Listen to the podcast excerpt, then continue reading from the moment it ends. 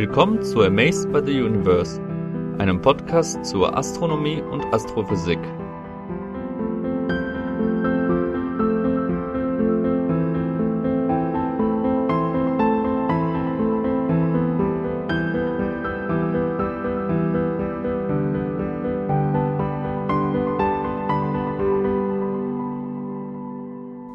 Hallo und willkommen zur zweiten Folge von Amazed by the Universe, dem Astronomie-Podcast.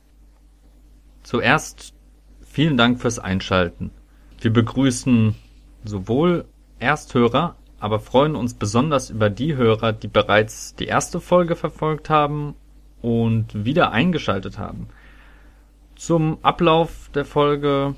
Das Thema heute ist Kosmologie. Dazu haben wir ein Interview geführt mit dem Experten Professor Matthias Bartelmann vom Institut für theoretische Astrophysik in Heidelberg. Mit dem haben wir uns über das kosmologische Standardmodell und etwas über seine Forschungsthemen unterhalten und wir denken, dass es ein sehr spannendes Gespräch war. Danach wird es wie immer ein paar Nachrichten aus der Astronomie geben und gegen Ende stellen wir noch das sogenannte Herzsprung-Russell-Diagramm vor. Ansonsten bleibt nicht mehr viel zu sagen. Wir wünschen viel Spaß bei der Folge und steigen direkt im Thema ein. In der heutigen Folge soll es also um, um die Kosmologie als Ganzes gehen und insbesondere um das kosmologische Standardmodell, also die Vorstellung davon, wie sich unser Universum letztlich entwickelt hat. Bevor wir zum Interview kommen, würde ich gerne noch einen groben Überblick über die Konzepte geben, damit dieses Gespräch dann einfacher nachzuverfolgen ist, insbesondere für die Hörer, die nicht so im Thema drin sind. Also das kosmologische Standardmodell soll ja im Prinzip die Entwicklung des Universums von seinem Anfang an bis heute beschreiben, falls es so einen Anfang gibt. Und es stützt sich das Modell auf Annahmen wie etwa, dass überall dieselben Naturgesetze gelten, also durch die Physik, wie wir sie kennen, im Prinzip zu beschreiben sind und dass das Universum auf großen Skalen überall und in jede Richtung gleich aussieht. In diesem äh, kosmologischen Prinzip werden somit die Homogenität und Isotropie äh, zusammen des Kosmos zusammengefasst und vorausgesetzt.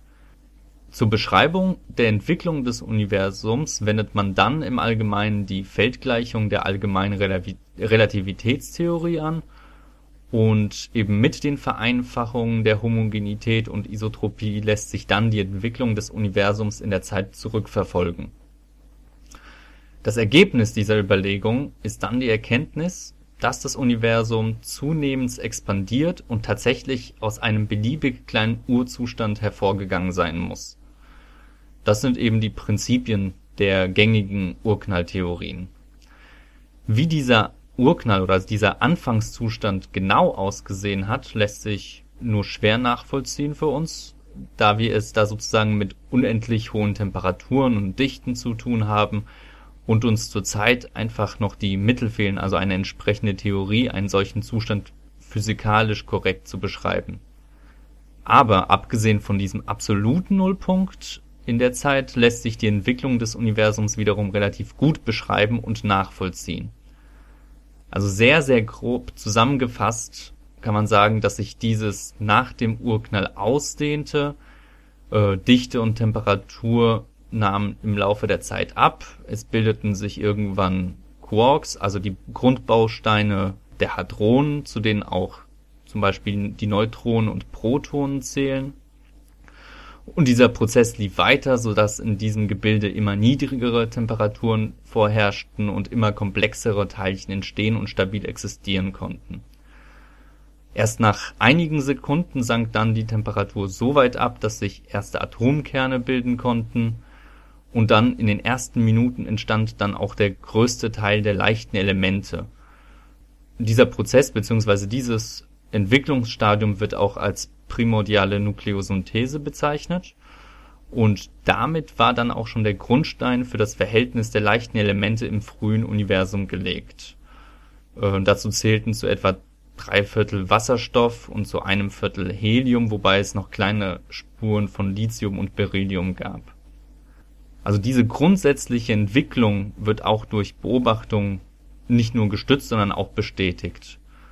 Zu den prominentesten zählt die Tatsache, dass von Rotverschiebung bei der Beobachtung von Galaxien festgestellt werden kann, dass sich diese von uns entfernen und zwar mit höheren Geschwindigkeiten, je weiter sie von uns entfernt sind. Und das ist ein eindeutiges Kennzeichen für die Expansion des Universums. Und der zweite sehr klare Hinweis darauf, dass unsere Vorstellungen grundlegend richtig sein müssen, war die Entdeckung des Mikrowellenhintergrunds. Also diese kosmische Strahlung wird heute im Mikrowellenbereich, wie der Name schon sagt, beobachtet und erreicht uns tatsächlich aus jeder Richtung, egal in welche wir schauen.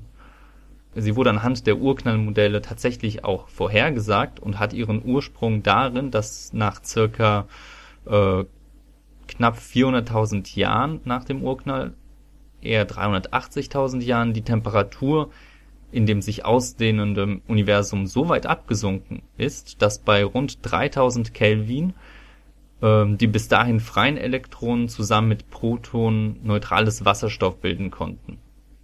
Ähm, dieser Vorgang wird als Rekombination bezeichnet und mit zunehmend abnehmender Anzahl an freien Ladungsträgern wurde das Universum somit für elektromagnetische Strahlung durchsichtig. Und dieses erste Licht, das sehen wir in der heutigen Hintergrundstrahlung. Ähm, diese hatte anfänglich dieselbe Temperatur wie das Plasma zu dem Zeitpunkt, doch durch die weitere Expansion des Universums beobachten wir diese heute eben rot verschoben bei den langen Wellenlängen. Das Maximum dieser äh, Wärmestrahlung liegt heute bei knapp 3 Kelvin.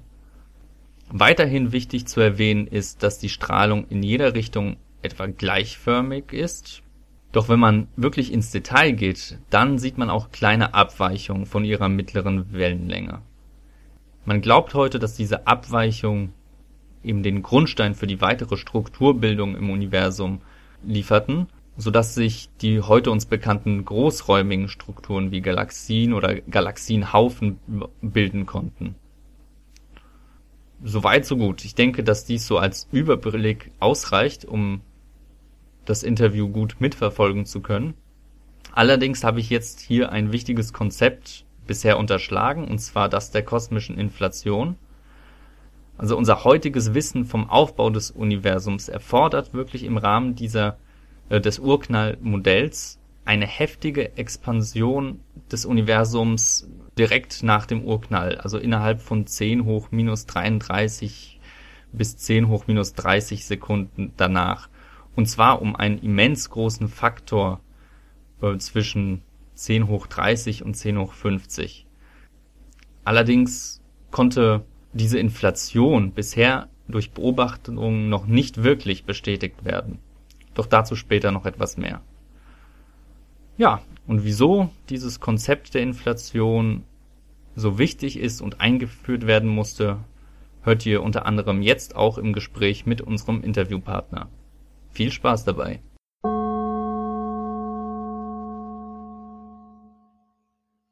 Ja, wir befinden uns heute am ITER in Heidelberg, am Institut für Theoretische Astrophysik und ich bin zu Gast beim Professor Matthias Bartelmann. Vielen Dank, dass Sie sich die Zeit heute nehmen. Hallo und keine Ursache.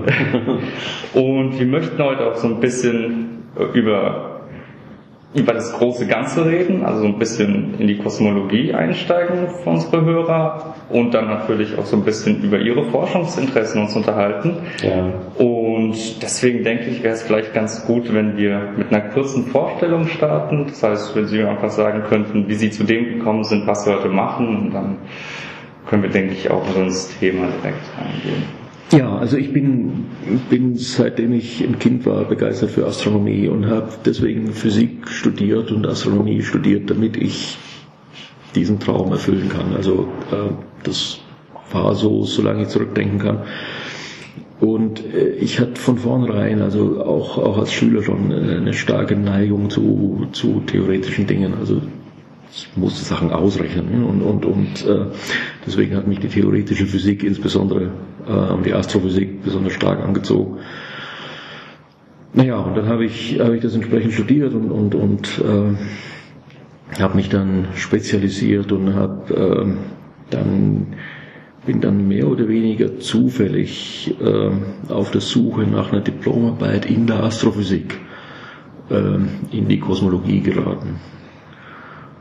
Und bin dann seitdem dort geblieben. Das hat den Weg dann gegeben. Ja, ja. Und darf ich fragen, was ist dagegen deine Diplomarbeit? Meine Diplomarbeit, äh, das war eine Arbeit, in der es darum ging, ob sich eine Spiralgalaxie, die sozusagen äh, in, in ihre Sterne aufgelöst ist, anders als Gravitationslinse verhält als äh, eine Spiralgalaxie, in der ich die Massenverteilung glatt annehmen kann. Das heißt, die Frage, die, die Frage war einfach, ich, ich nehme eine Galaxie und betrachte deren Gravitationslinseneffekte, also Lichtablenkung und Verstärkung und so weiter. Und ich frage mich, wenn ich diese Galaxie sozusagen in ganz kleine Körner auflöse, mhm. sehe ich das in ihren Gravitationslinseneigenschaften. Also im Prinzip wirklich schon die, also die Struktur der Galaxie sollte, hat da im Prinzip ja, schon eine ja, wichtige Rolle. Sozusagen die, die innere Struktur der Galaxie. Mhm. Ähm, wie die sich auf, wie die sich möglicherweise auf die Gravitationslinseneffekte dieser Galaxie auswirkt. Das war die Frage. Ja, da sind wir ja schon fast beim Thema. Also damit beschäftigen Sie sich ja heute immer noch. Es scheint äh, ein relativ weites oder auch komplexes Feld zu sein. Ja, ja, ja. Die Objekte sind im Laufe der Zeit immer größer geworden. Ja. Nur mit dem Gravitationslinseneffekt beschäftige ich mich heute noch, ja. Ja. Bevor wir auf die äh, Linseneffekte eingehen, würde ich gerne eben so ein bisschen was zur Kosmologie sagen oder um mhm. das mal vielleicht eben wirklich den Hörern mal näher zu bringen in dieser ja. Folge, weil das ja so ein großer Überbau letztlich ist, in dem das so auch eingebettet ist, die, also auch die Forschung, denke ich mal, oder was, weswegen man sich diese Dinge auch anschaut.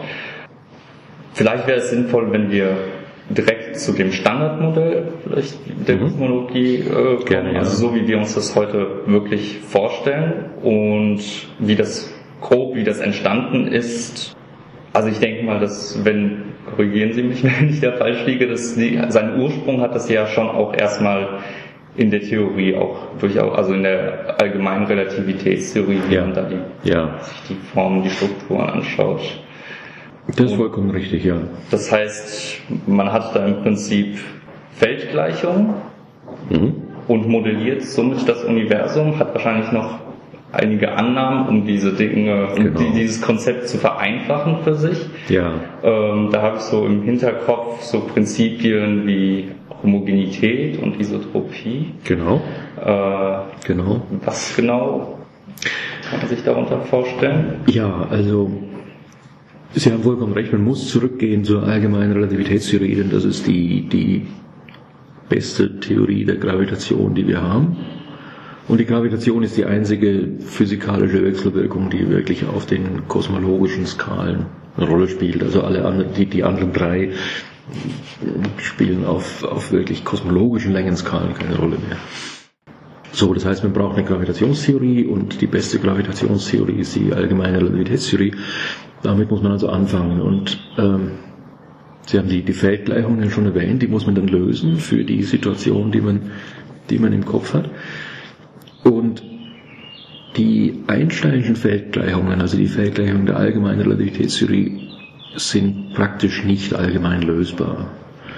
Das heißt, man muss sich Vereinfachungen einfallen lassen, die einem dann erlauben, die Feldgleichungen unter unter diesen Annahmen zu lösen. Und die, die Vereinfachungen, die wir in der Kosmologie heute noch einführen und die zurückgehen auf den russischen Mathematiker namens Friedmann, die sagen einfach, das Universum soll zunächst um uns als Beobachter herum richtungsunabhängig sein.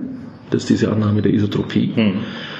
Und die Annahme bedeutet, für den Beobachter an unserer Stelle im Universum soll das sollen alle Eigenschaften des Universums im Mittel nicht von der Richtung abhängen, in denen ich sie messe. Also ich soll zum Beispiel an jeder Stelle am Himmel ungefähr dieselbe Galaxiendichte messen, ähm, ich soll dieselbe Intensität der Hintergrundstrahlung messen und solche Dinge. Das ist die eine Annahme. Und die andere Annahme ist, wenn das für uns gelten soll, dann soll es auch für jeden anderen Beobachter im Universum gelten. Also jeder andere Beobachter soll dann auch ein richtungsunabhängiges Universum sehen. Und daraus ergibt sich dann die, die Annahme der Homogenität. Und aus diesen Annahmen kann man dann eben die Feldgleichung vereinfachen und kriegt erstmal allgemeine Lösungen. Genau, genau. Dann, dann, dann, kriegt man Lösungen, die eben unter diesen Annahmen stehen, also homogene, homogene und isotrope Lösungen der Einsteinischen Feldgleichungen. Und die kann man dann verwenden, um das Universum zu beschreiben. Ja. Und sehe ich das richtig, dass dann die Urknallmodelle, die dann als Lösungen vorhanden sind, springen die einem direkt an oder gab es da noch Alternativen? Ja, die springen direkt raus. Also es gibt zwar solche Friedmann-Modelle, also Friedmann-Modelle werden diese Modelle genannt, die aufgrund dieser vereinfachenden Annahmen der Homogenität und Isotropie aus den Feldgleichungen kommen. Äh, es gibt zwar solche Friedmann-Modelle, die den Urknall vermeiden, also die genauso wie unser Universum jetzt zeitlich anwachsen, mhm. also in die Vergangenheit betrachtet schrumpfen, aber nicht zu einem Punkt schrumpfen. Solche Modelle gibt es. Nur können wir aufgrund relativ einfacher Beobachtungen sagen, dass wenn wir überhaupt in einem Friedmann-Universum leben, es nicht eines ist, das den Urknall vermeiden kann. Das heißt, wir können schließen, aufgrund ganz simpler Beobachtungen, wenn wir überhaupt in einem Friedmann-Universum leben, dann in einem, das einen Urknall hatte. Wenn Sie jetzt wirklich direkt vom Urknall sprechen, meinen Sie damit wirklich dann letztlich die Singularität ja. oder die Zeit danach? Weil es ist ja, so wie ich das im Kopf habe, immer relativ schwierig zu sagen, diesen Schritt zu machen von der Mathematik ja. zur physikalischen Singularität, ja. unter der wir uns ja nicht viel vorstellen können. Ja, also wenn ich vom Urknall rede, dann meine ich irgendeinen nicht näher festzulegenden heißen und sehr dichten Anfangszustand des Universums. Die allgemeine Relativitätstheorie sagt, da schrumpft dann alles auf einen Punkt. Das kann wegen der Quantenmechanik nicht sein. Ähm, und deswegen retten wir uns sozusagen mit der vagen Aussage, das Universum muss aus einem heißen, dichten Anfangszustand gekommen sein, den wir dann Urknall nennen. Ja gut, es ist ja äh, durch Beobachtungen dann so weit zurückzuverfolgen, ist ja generell schwierig. Mhm. Aber es gibt ja Beobachtungen, die dieses Urknallmodell oder die, diese Urknallmodelle an sich irgendwann auch in einer gewissen Art und Weise bestätigt haben. Ja, ähm, jede Menge. Ja, es gibt ja so große, ich meine, äh, angefangen hat es ja durchaus durch äh, auch, also ob es wirklich geschichtlich damit angefangen hat, weiß ich nicht, aber Hubble hat ja die, äh, die Rotverschiebung bei Beobachtung von entfernten Galaxien entdeckt. Das war doch generell auch schon so auch ein wichtiger, vielleicht erster Punkt. Ja, ja, wobei man, glaube ich, der historischen Gerechtigkeit halber sagen muss, dass es andere waren, die entdeckt haben, dass, es, dass die Galaxien typischerweise rot statt blau verschoben sind. Das waren Vestus Leifer und Karl Wirz, also Vestus Leifer in Kalifornien und Karl Wirz in Kiel. Ähm, denen ist aufgefallen, schon in den 1920er Jahren, in den frühen 1920er Jahren, dass Galaxien vorzugsweise rot verschoben sind. Und das hat sie gewundert, alle beide, weil sie angenommen haben, dass ungefähr die Hälfte der Galaxien blau und die Hälfte rot verschoben sein wird. Und das war, das war signifikant nicht der Fall. Das hat die beiden gewundert. Hubble hat entdeckt, dass diese Fluchtgeschwindigkeit der Galaxien linear mit der Entfernung zunimmt. Mhm. Das war Hubbles Beitrag sozusagen.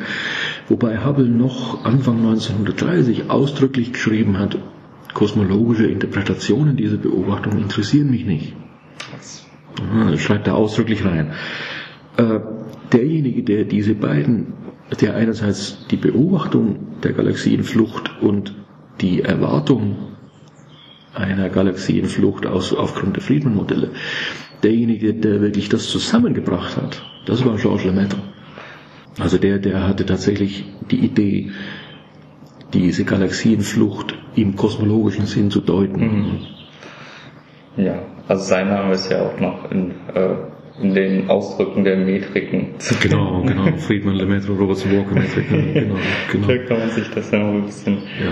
im Hinterkopf ja. behalten. Ja, also generell, das war ja dann so ein, äh, also diese Beobachtung zusammengenommen waren ja ein Ausdruck dafür, dass das Universum in der Vergangenheit und heute expandiert, also ja. eine Indikation dafür. Ja. Und eine dazu weitreichende Entdeckung war ja ähm, der Mikrowellenhintergrund. Ja, in den 60er Jahren, meine ich. 1965, ja.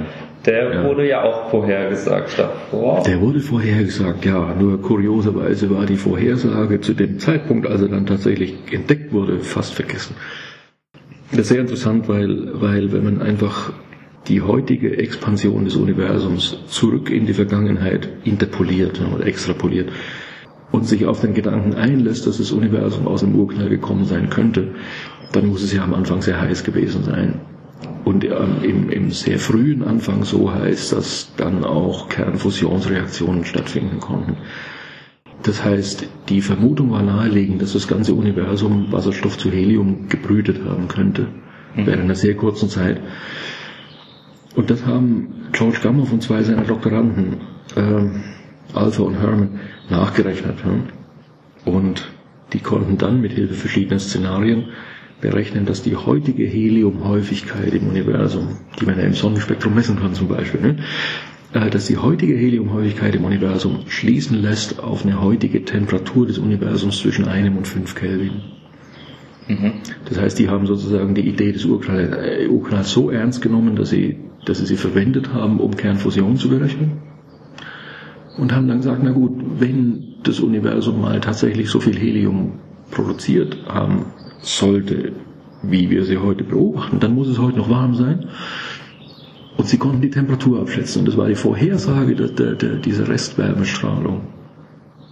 Äh, Ende der 40er Jahre übrigens. Also fast 20 Jahre vor der. Entdeckung des, des Mikrowellenhintergrunds.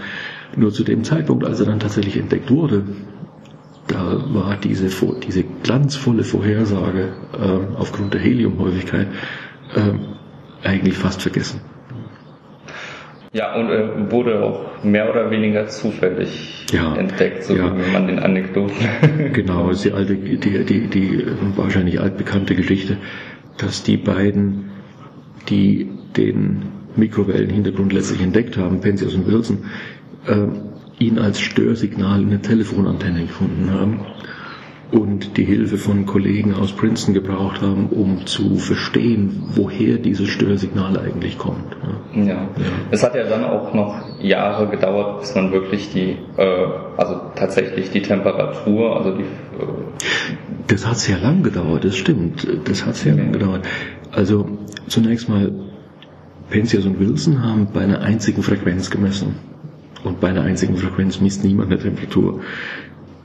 Sie haben allerdings schon in Ihrer ersten Veröffentlichung zu dem Thema spekuliert, dass wenn es sich tatsächlich um Wärmestrahlung handelt, also wenn diese Störstrahlung tatsächlich Wärmestrahlung sein sollte, dass dann die gemessene Intensität eine Temperatur von einigen Kelvin entsprechen würde. Hm. So weit sind sie schon gegangen. Allerdings der Beweis, dass es sich bei dieser Strahlung um Wärmestrahlung handelt, der ist erst 1990 bis 92 durch COBE geklickt. Also durch den, den amerikanischen COBE-Satelliten. Ja, und seitdem wurde der Hintergrund ja durch COBE und äh, ich glaube die bekanntesten sind WMAP und mittlerweile auch Planck. Genau. Äh, ja. Relativ genau durchmustert worden. Genau. Und da lässt sich, im Groben lässt sich ja wirklich sagen, dass, es, dass wir ein recht deutliches äh, Wärmestrahlungsbild haben, das wirklich so einer Planckkurve ja. sich entspricht, ja. mit einem gewissen Maximum eben bei den 3, 2,726. 2,726, ja. Ja, genau. Ja. Ähm, ist nicht besonders warm, ja. Und die, ja, und die Eigenschaften äh, lassen sich ja wohl erstmal grob zusammenfassen, dass es auch relativ isotrop ist, dass wenige, also auf mittleren Skalen äh, kaum Struktur vorhanden ist, also eben wirklich diese Isotropie vorhanden ist, die man auch erwarten würde. Wenn man dann ins Detail geht, ändert sich die Situation. Das kann man so sagen, genau. Also äh, das Spektrum des Mikrowellenhintergrunds stellt sich als die, die beste jemals gemessene Planck-Kurve raus, einschließlich aller Laborexperimente. Ähm, das ist allein schon mal sehr bemerkenswert. Dann, wie Sie sagen, die, die, die Intensität ist so gut wie völlig richtungsunabhängig. Und zwar um einen Teil in ungefähr 100.000.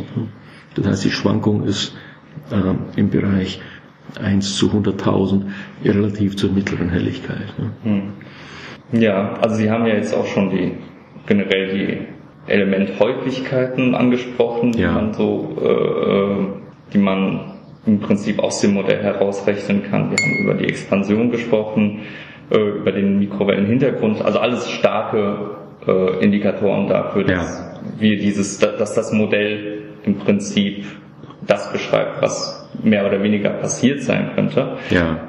Es gibt aber noch einen Punkt, der, bei dem es auch lange gedauert hat, bis dieser wirklich, ja, bis dieser vielleicht angenommen wurde, in der, vielleicht in der Wissenschaftsgemeinschaft. Äh, und zwar unter dem Stichwort Inflation. Ja. Also es, ja. das löst ja auch noch, noch ein gewisses Problem, dieses Modell, soweit ich weiß. Ja, ja.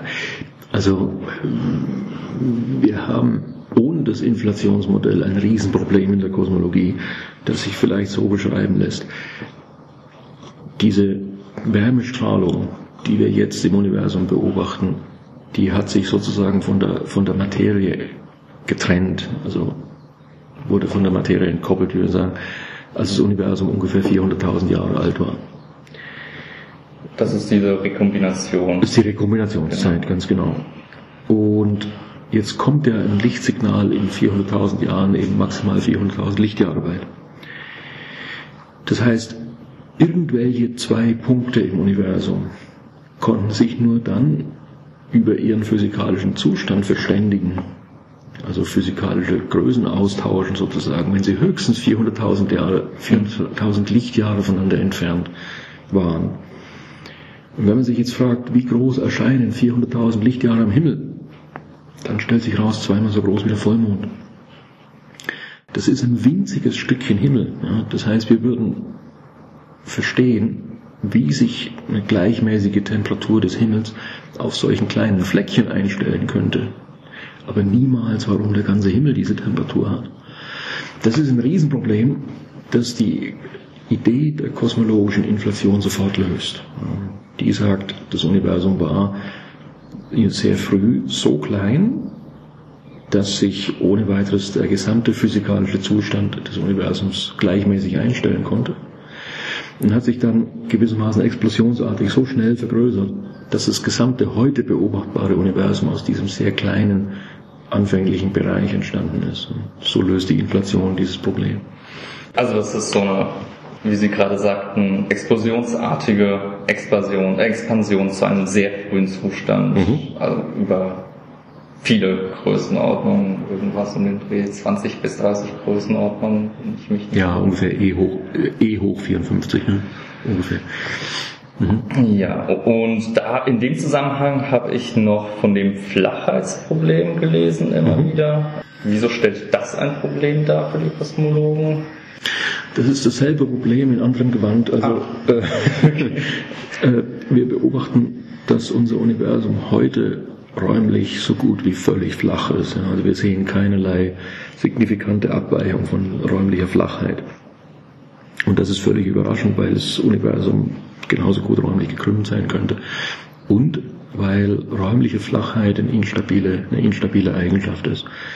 Das heißt, wenn das Universum frühzeitig auch nur wenig von räumlicher Flachheit abgewichen wäre, dann wäre jetzt die Abweichung noch deutlich größer. Mhm. Das heißt, äh, Abweichungen von der Flachheit wachsen an. Das heißt, die Tatsache, dass wir heute noch Flachheit sehen, bedeutet, dass das Universum sehr früh mit äußerster Präzision flach gewesen sein muss, räumlich flach gewesen sein muss. Und das ist sozusagen eine Neben, ein Nebeneffekt der Inflation. Ähm, den sie sozusagen gleich miterschlägt, wenn man sie so einrichtet, dass sie dieses Problem mit, den, mit der Kausalität, also mit den gleichmäßigen physikalischen Parametern, äh, gleichmäßigen mittleren physikalischen Parametern im gesamten Universum löst. Das heißt, wenn sie das eine schafft, dann schafft sie notwendigerweise das andere auch. Mhm. Und wir, wir reden jetzt, wenn man hier von Flachheit spricht, dann reden wir im Grunde von so einer intrinsischen Krümmung. Ja, genau. Genau. Das heißt, das Modell ist soweit komplett, wenn man die Inflation mit einnimmt. Und gewissermaßen ja. Wird ja. dann wahrscheinlich beschrieben durch, also die, man wird ja irgendwelche Zustandsgleichungen haben für, für, für das System genau. und genau. sozusagen gewisse physikalische Parameter, die das System dann wiederum festlegen, den man also genau. genau. sozusagen kalibriert ist. Genau so ist es. Also unter diesen Annahmen, wie, wie erwähnt, werden die Friedman-Modelle durch zwei Gleichungen beschrieben, relativ einfache Gleichungen. Und wenn man die lösen will, dann muss man sagen, welcher Materie und Energieinhalt im Universum ist und in welchen Mengen diese Materieformen, Energieformen enthalten sind. Das sind die Parameter, die Sie erwähnt haben. Mhm. Dann gibt es noch als weiteren Parameter die heutige Expansionsrate, die kann man ja auch messen, Hubble-Konstante. Und dann steht das Modell fest, ja. Und wenn man sich dann heutzutage anschaut, wie diese Parameter abgeschätzt werden, dann kommt man natürlich, dann verwundert es viele, die gar nicht, also vielleicht gar nicht so in dem Fach sind, dass man dann davon spricht, dass das, was wir in der Materie sehen, ähm, dass das nur ein kleiner Bestandteil des ganzen Universums ist. Da hat ja. man dann zusätzlich noch Riesenmengen an dunkler Materie, wie genau. sie genannt wird, genau. und noch ja. größere Mengen von etwas anderem, was vielleicht noch mysteriöser ist, die dunkle Energie. Dunkle Energie, ja. Ähm, vielleicht ganz kurz, was sind das für Konzepte und zumindest im Fall der dunklen Materie gibt es ja auch Hinweise darauf aus der Beobachtung. Ja, Gott sei Dank. Also das ist ein ganz interessanter, äh, ganz interessanter Aspekt der, der heutigen Kosmologie. Die Einfachheit der Annahmen, die in die Friedman-Modelle eingehen, ist so groß, dass die Modelle umso überzeugender wirken, weil sie eben so viele Konsequenzen haben, die tatsächlich prüfbar und bestätigbar sind. Also wir haben ja eine, eine Reihe von, von Eigenschaften schon erwähnt, dass das Universum sich ausdehnt, dass es das auf eine Weise tut, dass die Geschwindigkeit linear mit der Entfernung zunimmt, dass es die erlaubt, die Häufigkeit des Heliums vorherzusagen, gleichzeitig mit der Temperatur der Wärmestrahlung, dass man diese Wärmestrahlung tatsächlich messen kann und so weiter. Das sind ja alles, sind ja alles Konsequenzen von Friedman-Modellen, die man beobachten kann und die deswegen die Friedman-Modelle stark unterstützen. So, das heißt, man hat es zu tun mit einem sehr einfach fundierten Modell, das eine sehr weitreichende Klasse von Beobachtungen ohne Mühe erklärt. Um den Preis, dass es sowas geben muss wie Materie, die nicht mit Licht wechselwirkt, und dass es etwas geben muss, was das Universum beschleunigt auseinandertreibt. Das ist das eine ist die dunkle Materie und das andere ist die dunkle Energie. Hm. Das heißt, es, das Modell ist so überzeugend geworden, dass wir lieber in Kauf nehmen, von dunkler Materie und dunkler Energie zu reden, als das Modell nochmal in Frage zu stellen. Wobei es da, wie Sie gerade schon an, äh, angedeutet haben, gerade auch, auch bei der dunklen Materie gibt es ja auch durchaus Beobachtungen, die, also wirklich eben vielleicht auch Beobachtungen, ja. die gar nicht so weit weggehen. ähm, wenn man, also ich kann mich noch an ein Studium erinnern, da wurde von äh, Rotationskurven in genau. Galaxien genau. gesprochen, die genau. so nicht zu erklären sind zum Beispiel. Ja, hatten Sie vorhin erwähnt, das stimmt. Äh, die frühesten Hinweise darauf, dass es sowas geben sollte wie dunkle Materie, die stammen schon aus den 30er Jahren. Ähm, da hat Fritz Zwicky untersucht, welche Masse der Koma-Galaxienhaufen haben muss, um die Galaxien, die sich in ihm bewegen, festzuhalten. Und er hat gemerkt, es muss ungefähr das Zehnfache der Masse sein, die er sehen kann. Also die er direkt anhand des Lichtes sehen kann. Auf der Ebene von Galaxien, wie Sie erwähnt haben, beobachtet man praktisch genau dasselbe. Man sieht die Bewegung der Sterne und fragt sich, welche Masse brauche ich, um die Bewegung der Ster um die, die Sterne trotz ihrer schnellen Bewegung festzuhalten. Und auch da ergibt sich, ich brauche wesentlich mehr Masse, als ich sehen kann. Mhm. Und dann bringt man das Ganze auf die Skala des Universums und fragt, woraus muss Materie beschaffen sein, so dass ich die heutigen Strukturen im Universum bilden kann. Und dann stellt sich raus, ja, wir brauchen dunkle Materie, sonst geht es alles nicht. Also Materie, die nicht mit Licht wechselwirkt. Also im Prinzip, soweit wir heute wissen, wechselwirkt die Materie hauptsächlich gravitativ. Ja, ja. Der größte Teil der Materie wechselwirkt hauptsächlich gravitativ. Und das tut er Gott sei Dank auch in der Wechselwirkung mit Licht. Das heißt, äh, Klumpen aus dunkler Materie wirken ablenkend auf Licht. Da Sie das ja direkt ansprechen, also wir reden ja hier davon, dass man Masseverteilung aus, ja, aus Beobachtung äh, zurückrechnen kann oder dass man diese untersuchen kann. Und ja. das ist ja wohl auch das, was man mit Hilfe von Gravitationslinsen machen kann. Genau, genau, ähm, genau das. Also diese Lichtablenkung, die Tatsache, dass äh, Klumpen aus dunkler Materie Licht ablenken, die können wir dazu benutzen, um zu rekonstruieren, wie die dunkle Materie tatsächlich räumlich verteilt sein muss.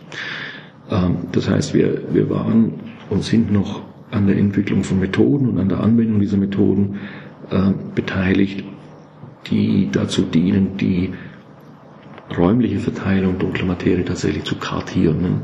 So als ob sie eine, eine, eine Wanderkarte vom Odenwald erzeugen wollten. Ne?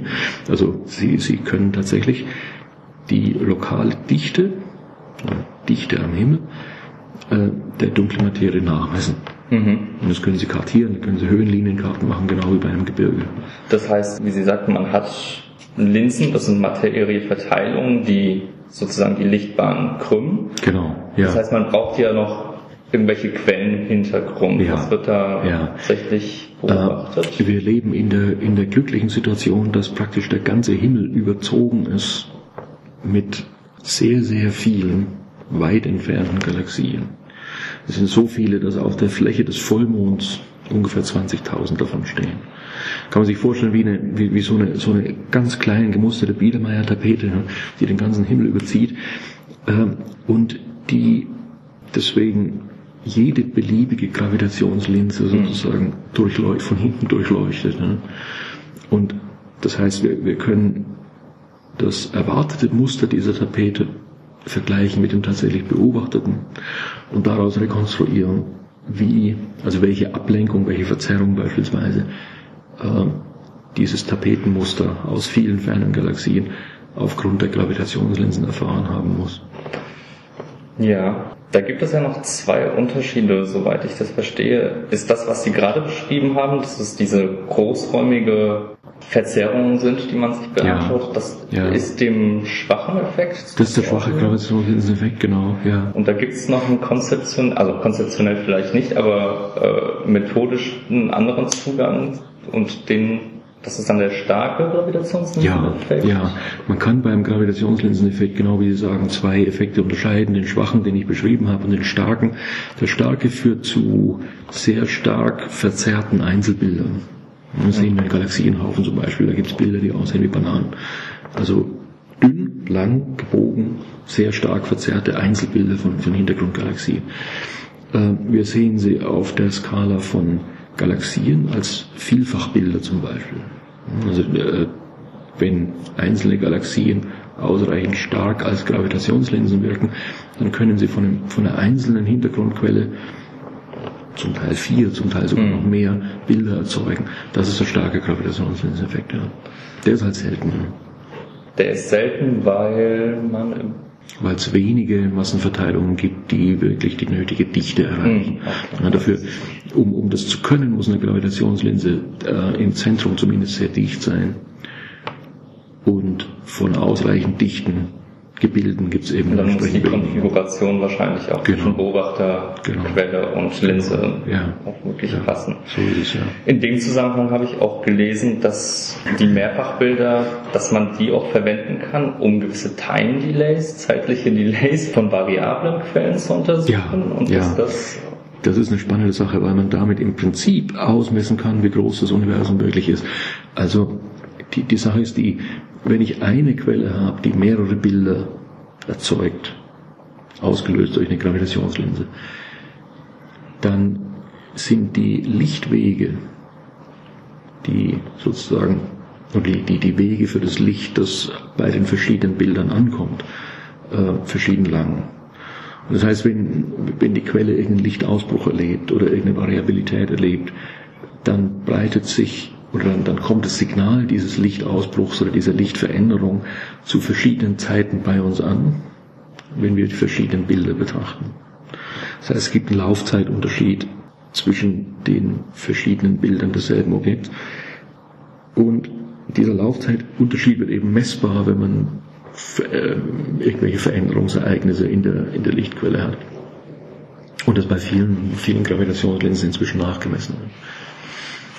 Und für die Kosmologie an sich, also für das große Modell, ähm, was kann man da wirklich konkret herauslesen? Aus Gravitationslinsen allgemein? Ähm, ja. Äh, sehr viel. Also zunächst mal kann man mit Hilfe dieser Time Delays, die Sie erwähnt haben, und dieser Laufzeitunterschiede tatsächlich die Längenskala des Universums mhm. festlegen. Und das ist letzten Endes durch die Hubble-Konstante gegeben. Das heißt, es erlaubt einem, die Hubble-Konstante unabhängig von allen anderen Messungen zu bestimmen. Äh, was man aber im Wesentlichen tut im Moment, ist ähm, die Verteilung dunkler Materie zu vermessen und zu fragen, welche Formen, welche Dichteprofile, welche Morphologien ähm, nimmt die Verteilung dieser dunklen Materie tatsächlich an. Man tut es deswegen, weil man vergleichen will, welche Massenverteilungen und welche Morphologien von Massenverteilungen sich aus der Theorie ergeben und welche tatsächlich realisiert sind. Ja. Man hofft darauf, äh, man hofft daraus auf ähm, die Natur der dunklen Materie letztlich rückschließen zu können. Und wenn wir gerade schon von diesen Verteilungen, von dieser Morphologie am Himmel reden, das sind dann wahrscheinlich schon sehr großskalige Bereiche, von denen wir sprechen. Sind das dann Bereiche zwischen Galaxienhaufen oder, oder wenn man sich die großen Skalen anschaut, dann, dann kopieren sich Galaxien in Galaxienhaufen. Ja. Und diese selbst sind ja auch noch verteilt am ja, Himmel. Ja, also individuell untersuchen kann man Galaxienhaufen als Einzelobjekte. Mhm. Gerade noch. Die sind also, also äh, in der Regel noch ausreichend starke Linsen, so dass man sie wirklich individuell untersuchen kann. Äh, diese noch größeren Strukturen, die auch mit Hilfe des Gravitationslinseneffekts untersucht werden, die kann man nur noch statistisch erfassen. Also es sind dann schon wirklich individuelle Haufen, die man dann ja. sich generell ja. anschaut. Ja. Und ich vermute, das ist ein Haufen numerischer Arbeit auch.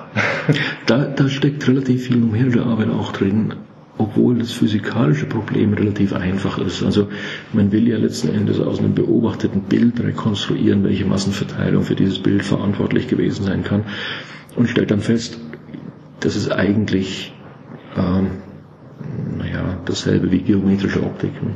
Ja, da sind die Prinzipien vielleicht einfach, aber wenn ja. man dann das, das, das, Problem konkret behandelt, dann kommt man um das Errechnen oft nicht herum, das stimmt. Ja.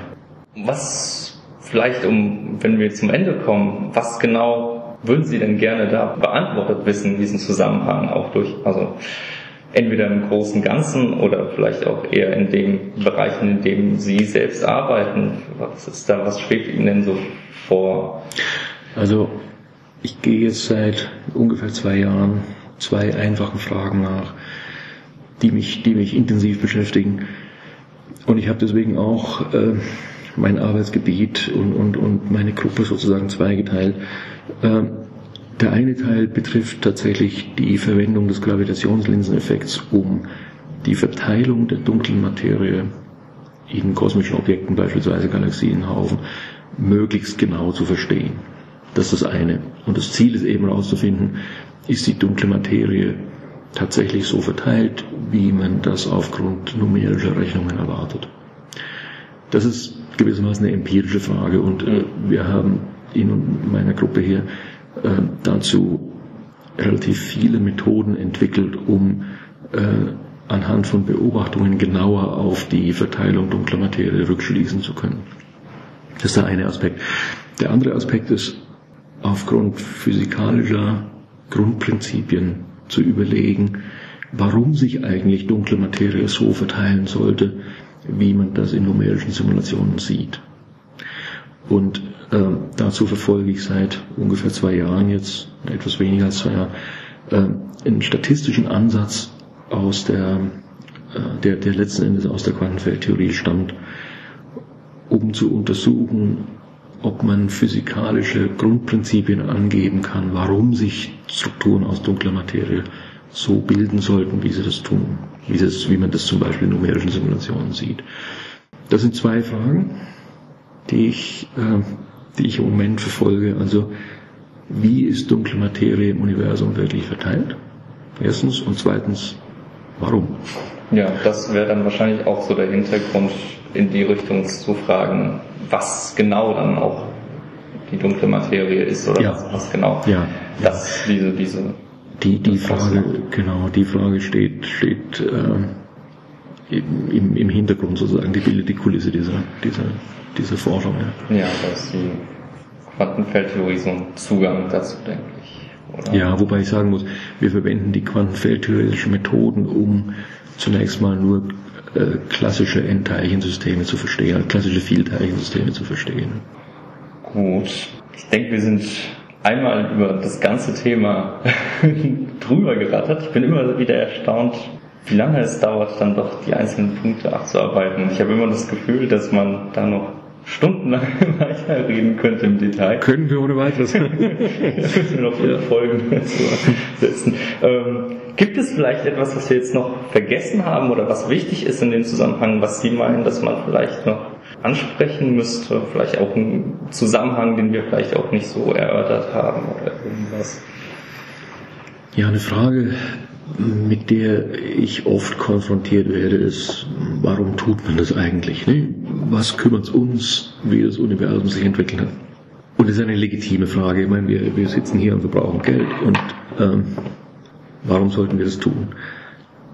Ich denke, die, die Forschung über die Eigenschaften des Universums und das Nachdenken über das Universum in der Kosmologie, das ist einfach eine kulturelle Beschäftigung, ein Beitrag zu unserer Kultur.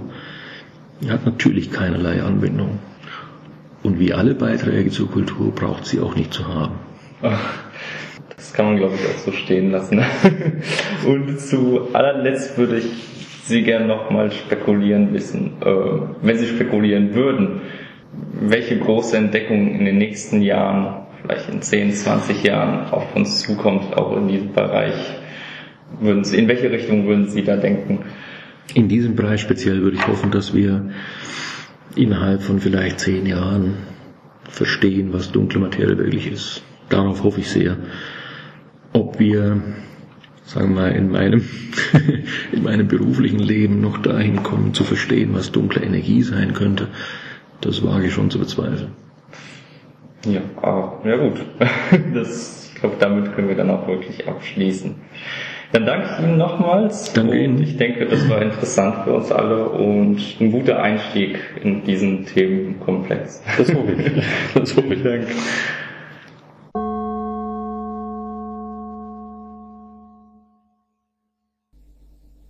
So, wir hoffen, dass das Gespräch euch gefallen hat und ihr daraus was Neues mitnehmen konntet. Also mir persönlich hat das unheimlich viel Spaß bereitet. Insbesondere erfreut war ich über Professor Bartelmanns Schlusswort, denn da wurde tatsächlich ein interessanter Aspekt angesprochen, mit dem sich im Prinzip jede Grundforschung rumschlagen muss. Jedes Mal, also wenn kein wirtschaftlicher oder technischer Nutzen abzusehen ist, wird diese quälende Frage gestellt, wozu das Ganze eigentlich sinnvoll wäre. Und der Antwort, die unser Gast von selbst gegeben hat, bleibt eigentlich nichts mehr hinzuzufügen. Also danke dafür. Im Nachhinein ist mir eine Sache noch aufgefallen, und zwar beim Hören des Interviews, und zwar, dass es an einigen Stellen doch sehr speziell geworden ist. Deshalb der Vorschlag an die, die eventuell nicht ganz im Thema drin sind und eventuell auch nicht ganz mitgekommen sind, aber Interesse an, an diesem Gebiet haben, lest euch etwas in die Konzepte nochmal ein, sodass ihr zumindest die Begrifflichkeiten klarer in den Kontext stellen könnt und hört euch das Gespräch dann nochmal an. Dann sollten die angesprochenen Punkte besser einzuordnen sein. Gut, zum Ende des Themenkomplexes komme ich nicht drum rum, etwas zu kommentieren. Ich hoffe, das entwickelt sich nicht zu äh, nicht zu einer Tradition in diesem Podcast. Und zwar würde ich gerne etwas zu diesen spektakulären Meldungen der letzten Monate über die Messung am Bicep 2 Instrument sagen. Wer das Ganze ein wenig in den Medien mitverfolgt hat, der, ja, der wird mitbekommen haben, dass da mittlerweile von Nobelpreisen die Rede war und dass die Inflationstheorie endlich bestätigt worden sei. Aber wie so oft muss man hier sagen, sachte, sachte. Ich möchte das Ganze hier nur etwas relativieren und nochmal in den Kontext setzen. Also zum Hintergrund des Ganzen. Im März haben tatsächlich Astronomen vom Harvard Smithsonian Center for Astrophysics bestätigt, dass sie möglicherweise im Mikrowellenhintergrund Spuren der Inflation nachgewiesen hätten. Also nochmal zur Erinnerung, was es mit der Inflation auf sich hat. Also das Universum wird beschrieben durch die sogenannten Friedmann-Lemaitre-Robertson-Walker-Modelle der Kosmologie. Diese beschreiben eben homogene Universen auf der Grundlage von Einsteins allgemeiner Relativitätstheorie und beschreiben, wie sich das, wie das Universum expandierte. Und da liegt aber auch schon ein kleines Problem. Wenn man sich die Hintergrundstrahlung anschaut, dann ist es ein thermisches Gleichgewicht und damit sich so ein Gleichgewicht eben einstellt, wie unser Gast vorhin im Interview schon erklärt hat, muss ein Signalaustausch zwischen den unterschiedlichen Regionen, aus denen die Hintergrundstrahlung gemessen wird, stattgefunden haben. Diese liegen aber zum Teil eben so weit auseinander, dass sie zwischen dem Urknall und der Freisetzung der Hintergrundstrahlung eben keinerlei Signale hätten austauschen können. Die Frage ist jetzt also, wie kann es sein, dass diese Strahlung trotzdem so homogen ist und auf so ein Gleichgewicht letztlich hindeutet? Und das ist ja eben dieses Horizontproblem, von dem wir vorhin auch schon kurz gesprochen haben. Und dann kommen eben da als Rettung die Inflationsmodelle ins Spiel, Nochmal kurz gefasst, in der Frühzeit des Universums, also quasi direkt nach dem Urknall, macht das Universum eben eine rasante exponentielle Expansion durch und das in einer unglaublich kurzen Zeit. Und dabei werden dann alle, auch nur die kleinsten Abweichungen von der Homogenität auf größere Skalen gezogen. Also auch wirklich kleine Abweichungen, die zum Beispiel durch eventuelle Quantenfluktuationen entstanden sein könnten. Und auch so eine ähnliche Art aufgrund von Gravitationsquantenfluktuationen könnte es auch kleine Abweichungen in der Raumzeit gegeben haben. Und auch diese würden dann durch die Inflation nicht verloren gehen, sondern würden gestreckt werden letztlich und sollten sich dann auch wiederum als Störung der Raumzeitgeometrie nach der Inflationsphase zu erkennen geben und auch fortpflanzen eben als Gravitationswellen und sollten sich dann eben auch in Messungen der Hintergrundstrahlung niederschlagen.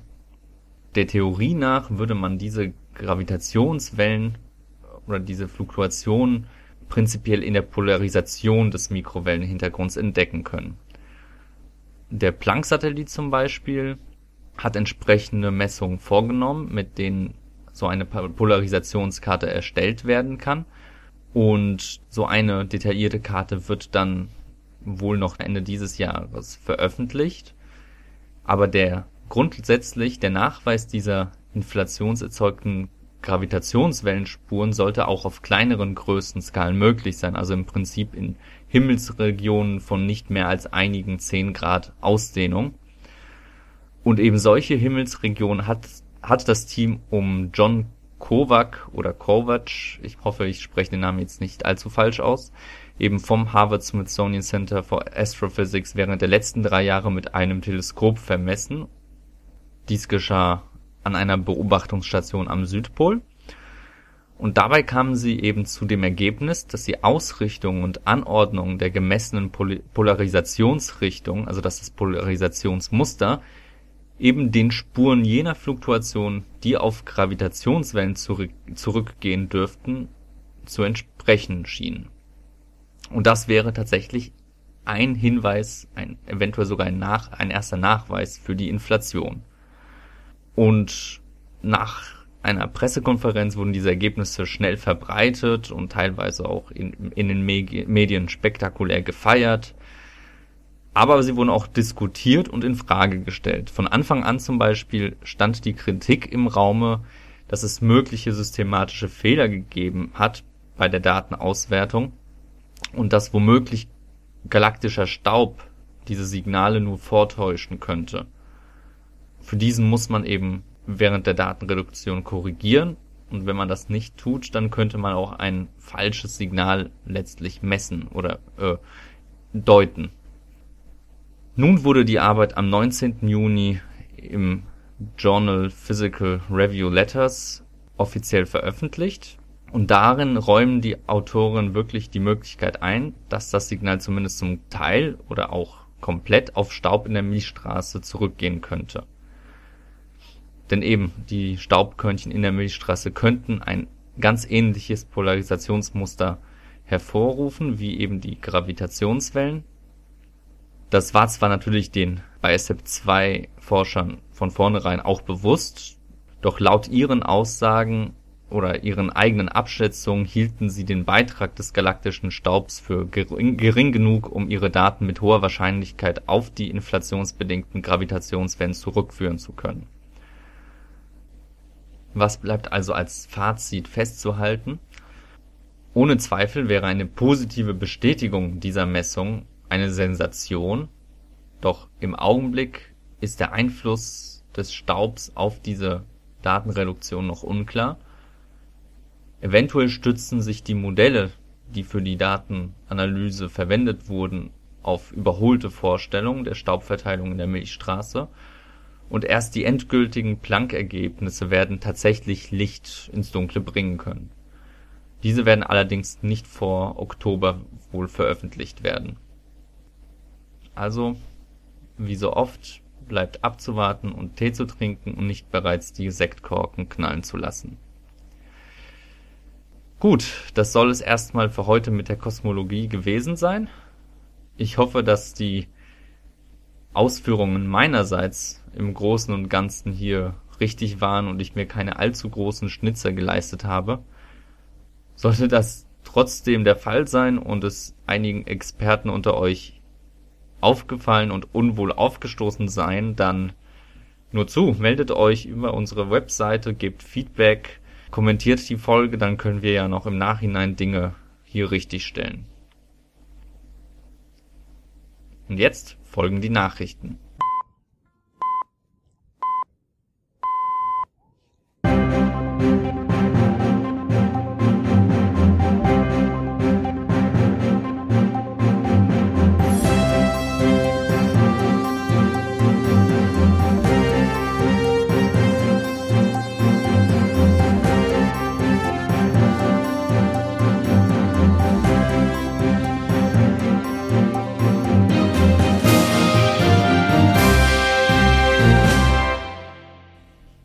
Gaia kämpft mit Streulicht. Die am 19. Dezember 2013 gestartete Weltraumsonde Gaia soll die Milchstraße präzise kartografieren. Dazu sollen bis zu eine Milliarde Sterne beobachtet werden, um ihre Position und Bewegung zu vermessen, aber auch um ihre Zusammensetzung zu bestimmen. Die auf fünf Jahre ausgelegte Mission ist erfolgreich gestartet und nach dem problemlosen Flug zum Lagrange-Punkt L2 wurde mit der Kalibrierung und Überprüfung der Systeme begonnen. Wie das Gaia-Projektteam der ESA jetzt berichtet, hat die Sonde jedoch mit Problemen zu kämpfen. Eine Komplikation war eine dünne Eisschicht auf den Teleskopspiegeln. Diese bildete sich wohl, weil kleine eingeschlossene Wassermengen nach dem Start im Vakuum verdampft waren und sich der Dampf dann auf der kalten Spiegeloberfläche abgesetzt hat Darauf waren die Verantwortlichen zum Teil vorbereitet und konnten das Problem wohl größtenteils in den Griff kriegen, da die Spiegel beheizbar sind.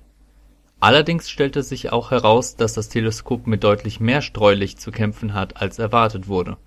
Als möglichen Grund nennen die Forscher weitere Eisablagerungen an der Ummantelung der Satellitennutzlast. Dieser Zusammenhang konnte zwar im Labor bisher noch nicht bestätigt werden, doch scheint es so zu sein als dass dieses Problem nicht einfach zu beseitigen sein wird.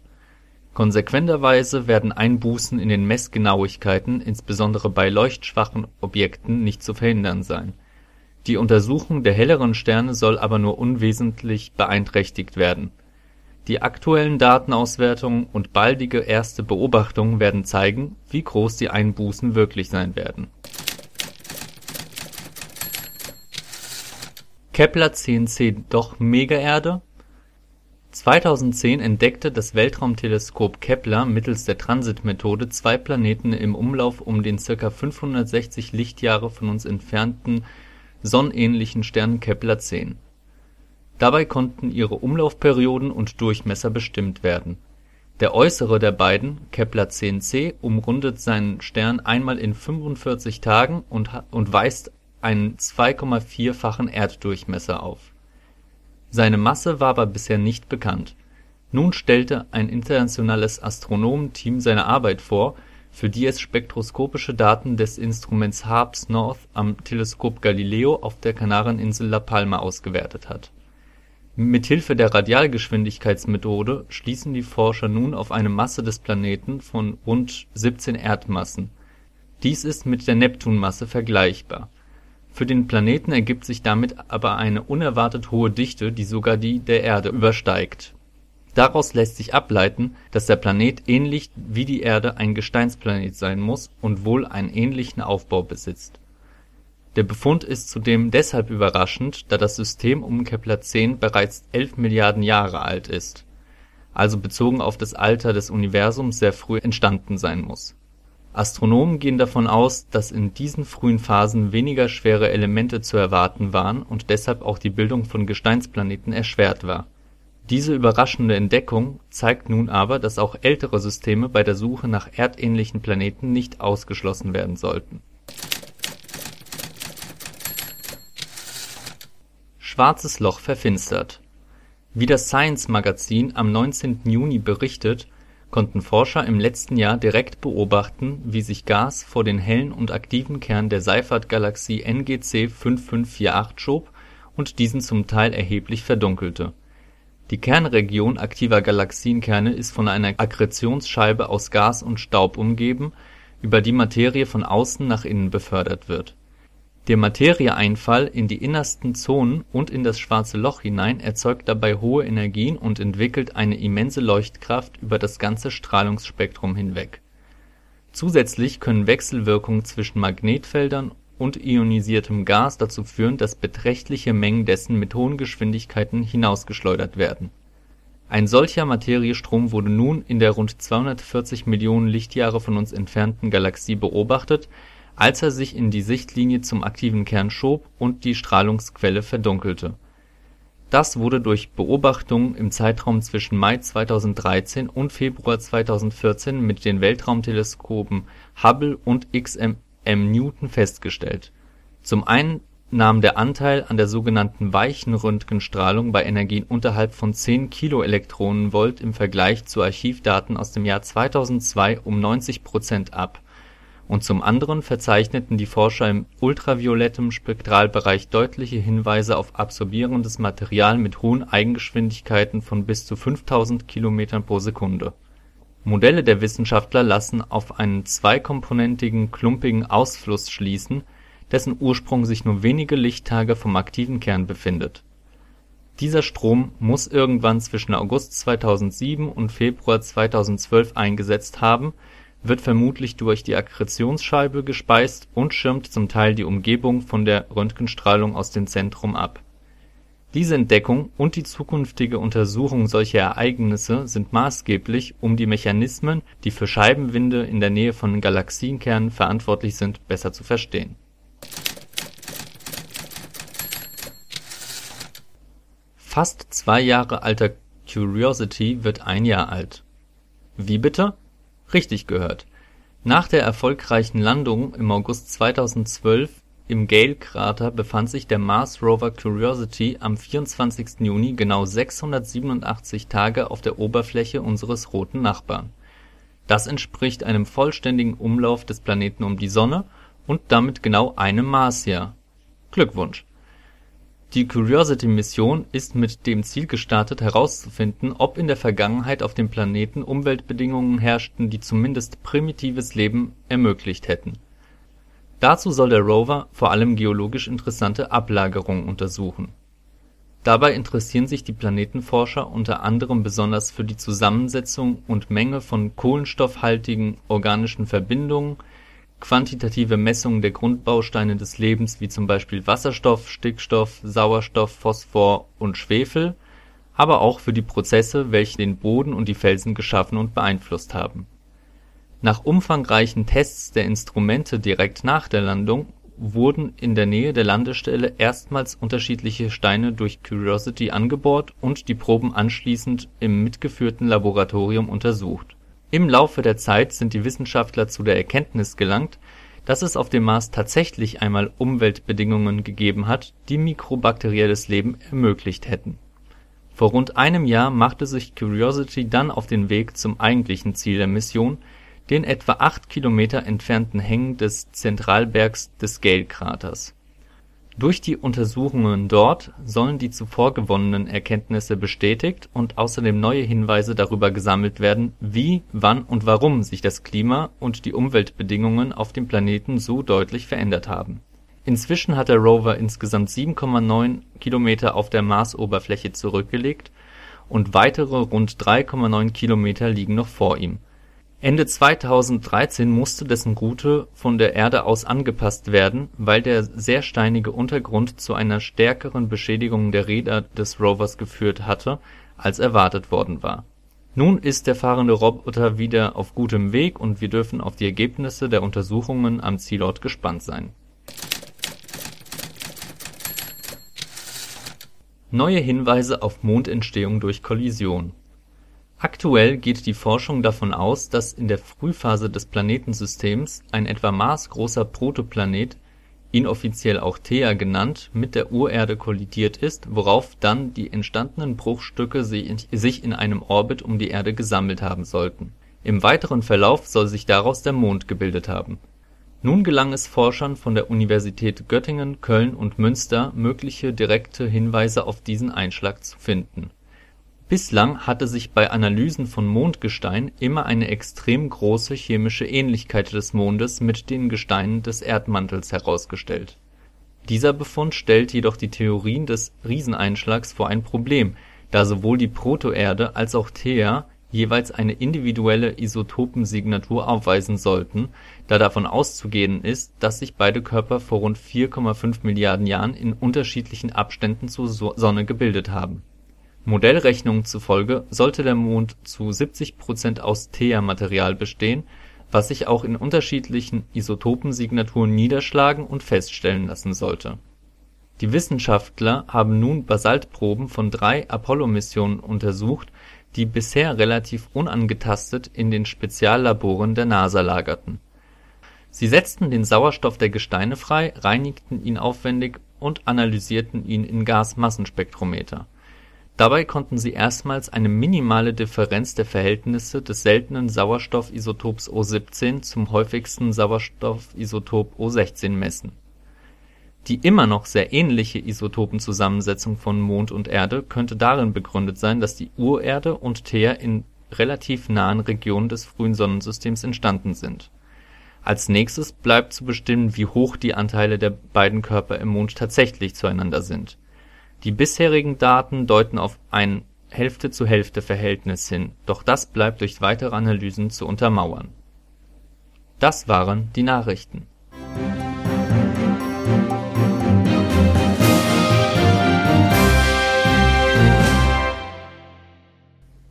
Kommen wir zum nächsten Segment der Folge.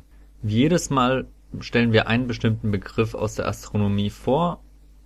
Dieses Mal das Herzsprung-Russell-Diagramm. Das Herzsprung-Russell-Diagramm wird auch oft als HRD abgekürzt und ist ein fundamentales Darstellungsmittel von physikalischen Zustandsgrößen von Sternen.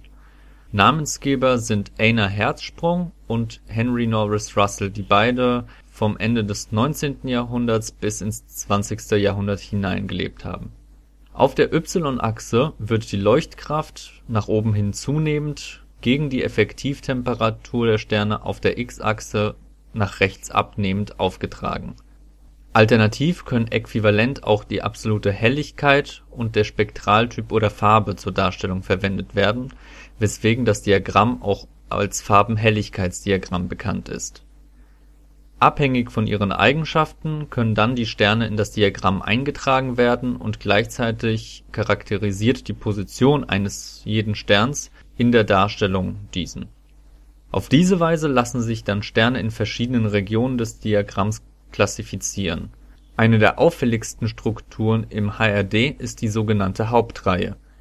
Diese verläuft von rechts unten etwa diagonal nach links oben und wird von Sternen im hydrostatischen Gleichgewicht bevölkert, also von den Sternen, bei denen der durch die im Inneren ablaufende Kernfusion erzeugte Gas und Strahlungsdruck die Gravitation gerade ausgleicht. Diese stabilen Sterne werden dann dementsprechend auch Hauptreihensterne genannt. Im Hertzsprung-Russell-Diagramm lässt sich auch der Entwicklungspfad von Sternen nachzeichnen Ausgehend von den frühen Phasen ihrer Entstehung wandern diese auf bestimmten Wegen, die von ihren Eigenschaften, insbesondere ihrer Masse, abhängig sind, zur Hauptreihe, welche sie dann gegen Ende ihres Daseins langsam wieder verlassen, um dann in die Endphase ihrer Entwicklung einzutreten. So, damit kommen wir jetzt auch langsam zum Ende unserer zweiten Folge. Was bleibt noch über?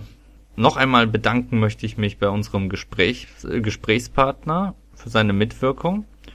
Und natürlich danke ich auch euch Hörern für euer Interesse und das Zuhören.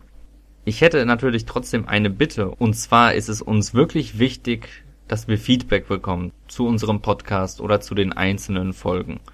Nutzt doch dafür die Kommentarfunktion auf unserer Internetseite amazedbyuniverse.wordpress.com oder wir sind auch zu erreichen bei Facebook und bei Twitter. Wie erfahrt ihr auf unserer Webseite? Nutzt die Möglichkeit, mit uns in Kontakt zu treten. Lobt uns, wenn euch die Folgen gefallen haben. Übt Kritik, wenn ihr welche habt, wenn ihr Verbesserungsvorschläge habt, denn genau das ist für uns wichtig. Wir möchten auch ein Gefühl dafür entwickeln, was euch gefällt, was euch nicht gefällt, um diese Sendung auch wirklich auch mit euch zusammen und natürlich für euch weiterentwickeln zu können. Ja, damit wäre jetzt aber auch alles gesagt. Wir hoffen, dass es euch gefallen hat und dass ihr auch das nächste Mal wieder einschaltet. Es wird wieder ungefähr einen Monat dauern, bis die nächste Folge erscheint. Diese erschien jetzt mit ein paar Tagen Verspätung, weil der Terminkalender einfach innerhalb des letzten Monats so voll war, dass dass ich ein wenig ins Straucheln gekommen bin. Aber auch wenn es mal kleine Verzögerungen gibt, äh, seid geduldig. Die nächste Folge wird schon kommen. Also nochmal danke fürs Zuhören und bis zum nächsten Mal bei Amazed by the Universe, dem Astro-Podcast.